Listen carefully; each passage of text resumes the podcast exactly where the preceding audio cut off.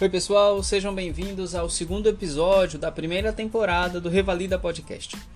Neste episódio, eu trarei para vocês um pouco da minha experiência pessoal na primeira fase do processo de revalidação de diplomas médicos do INEP e da UFMT.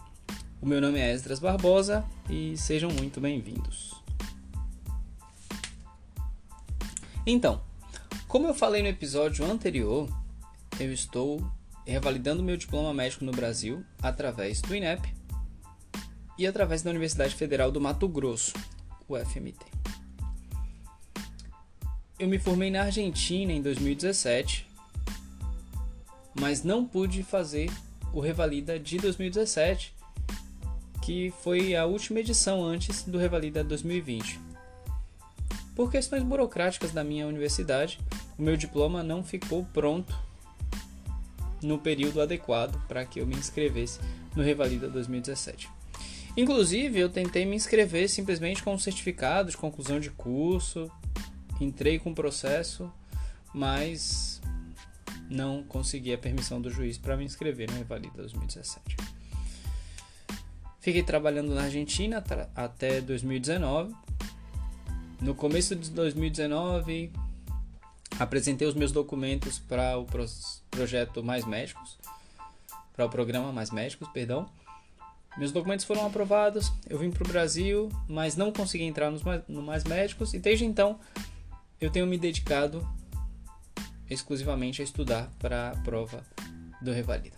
Voltei para a Argentina um tempo para trabalhar, mas percebi que realmente precisava estudar, porque não sabemos quando ia ter prova e se depois dessa prova haveria outra prova. Graças a Deus, agora o Revalida por lei deve ser realizado duas vezes ao ano, o Revalida do INEP, pelo menos. Então eu acredito que teremos uma periodicidade boa em relação à prova do INEP. Uh, em 2019, ou 2017 inclusive, eu não sabia que eu poderia fazer a prova da UFMT, porque entre os documentos que a UFMT solicita para inscrição, ela solicita a ementa ou nominata, que é a lista dos docentes da universidade onde você estudou e os seus respectivos cargos. A universidade que eu estudei, ela não fornece tal documento. Então, sabíamos ou criamos, pensávamos que não era possível fazer a prova da UFMT. Soubemos depois de muita pesquisa que sim era possível. Alguns médicos formados em Cuba também não tinham esse documento, mas pediram para que a universidade deles fornecesse um documento dizendo que ela não fornecia a ementa. A UFMT aceitou a inscrição deles com esse documento, então nós, os médicos formados pela Universidade Nacional de Rosário, pedimos à universidade tal documento e também fornecemos essa informação ao FMT, uma informação oficial em um documento oficial da faculdade, dizendo que ela não fornecia a lista de docentes, o que possibilitou a nossa inscrição na UFMT. Hum... A minha preparação para as provas começou em 2017, quando eu me formei.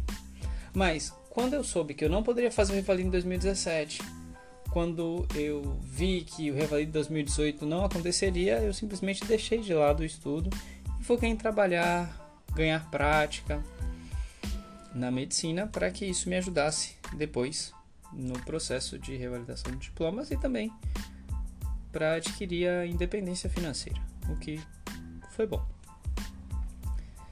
Quando eu voltei para o Brasil em 2019, eu ainda tinha um método clássico de estudo, de estudar todos os detalhes do livro, resolver poucas questões e assistir aulas longas. Eu tinha contratado um curso com aulas bastante longas. E em 2019, estudando, eu percebi que aquele método não era o método que eu precisava. Eu precisava de um método mais focado em questões. E aí eu fiz essa mudança no meu método de estudo. Mas o foco deste episódio não é o meu método de estudo, no episódio 5, nós vamos falar um pouco sobre isso com Lorena. Já no Brasil, me preparando para a prova, eu me inscrevi primeiro para o FMT, que lançou o edital primeiro, depois para a prova do INEP. E são duas provas diferentes, mesmo abordando os mesmos temas, mas porque elas têm focos diferentes. Aqui estamos falando da primeira fase, tá? Um, a UFMT adiou a data, o INEP adiou a data, por razões óbvias, né, da pandemia. Adiaram mais de uma vez a data. Eu fiz a prova do INEP em dezembro de 2020, dia 6 de dezembro de 2020, e a prova da UFMT em janeiro de 2021. 10 de janeiro de 2021. A prova do INEP eu fiz em Salvador. E a prova da UFMT, como eu falei no episódio anterior, eu fiz em Cuiabá. Sobre a prova do INEP especificamente. Sabemos que é uma prova que dura todo dia, turno da manhã e turno da tarde. Então, no sábado à noite eu dormi cedo para acordar cedo e chegar cedo no local de provas. Cheguei cedo no local de provas do INEP. É, acabei tomando café no local de provas, levei o café da manhã no carro e tomei o café da manhã no local de provas. E sinceramente, eu não cansei muito durante a prova do INEP. Porque na minha preparação eu já respondia mais de 100 questões objetivas por dia. Já respondia mais que 5 questões é, discursivas por dia. Então, responder a prova do INEP não foi tão cansativo. Ah, depois da parte da manhã, almocei com alguns colegas que estavam fazendo a prova comigo. Um almoço leve e no período da tarde fizemos a prova discursiva, inclusive eu fiquei com um pouco de tempo depois da prova discursiva. Eu considero que o tempo da prova do INEP é um tempo muito bom para fazer a prova. A prova da UFMT, eu cansei, na prova da UFMT eu cansei muito mais. Uh, por mais que ela tenha 50 questões objetivas a menos, ela tem cinco casos clínicos a mais. E é uma prova com mais questões de rodapé de livro, com mais questões diretas, que não permitem muita interpretação. Enquanto a prova do INEP é uma prova teórica, mas ela traz aspectos da prática uma coisa que eu fiz no pré-prova da UFMT, que eu não fiz no pré-prova do INEP, e eu acho que me prejudicou um pouco na UFMT, foi estudar até o último momento. Na prova do INEP eu relaxei no último dia, estudei pouco, até 5 horas da tarde, e ok, descansei bem de noite, dormi cedo. Antes da prova da UFMT eu estudei até a hora de dormir, e eu estava tão preocupado e tenso com a prova que depois de deitar eu acabei levantando outra vez para repassar alguns temas antes de voltar a dormir. Cuiabá é uma cidade muito quente. Eu nasci e cresci em Salvador, na Bahia, mas Cuiabá é muito mais quente que Salvador. Inclusive, eu soube do apelido de Cuiabá de Cuiabrasa, e sim, ela é quente assim eu passei mal durante a prova. Eu não consegui terminar a prova discursiva da UFMT por duas questões. Primeiro, porque eu estava passando mal, eu queria ir embora. E segundo, porque as duas questões de clínica da prova da UFMT eram muito difíceis. A uma era sobre miastênia graves e a outra era sobre síndrome mediastínicos. Ou síndromes mediastínicas. Fiquei na dúvida agora do português. Mas essas duas questões foram as duas mais difíceis da prova. E aqui eu trago um parênteses. Você precisa estar preparado a não saber algumas questões.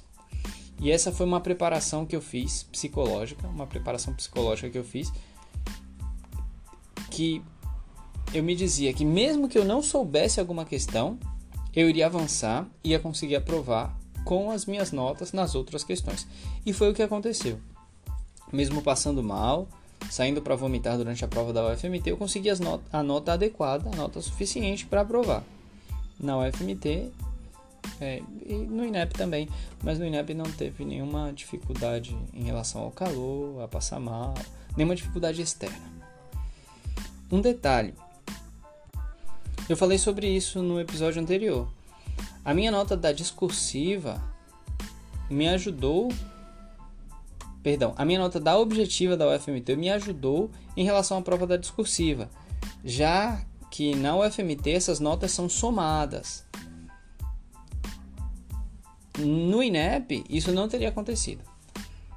Para ser mais específico, na UFMT eu tirei 32,5 na prova objetiva e na prova discursiva eu tirei 29.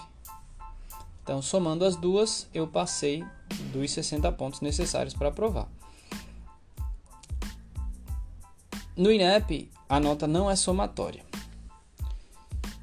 Então a UFMT tem essa pequena vantagem em relação ao INEP, mesmo sendo uma prova mais difícil e mesmo tendo um tempo reduzido.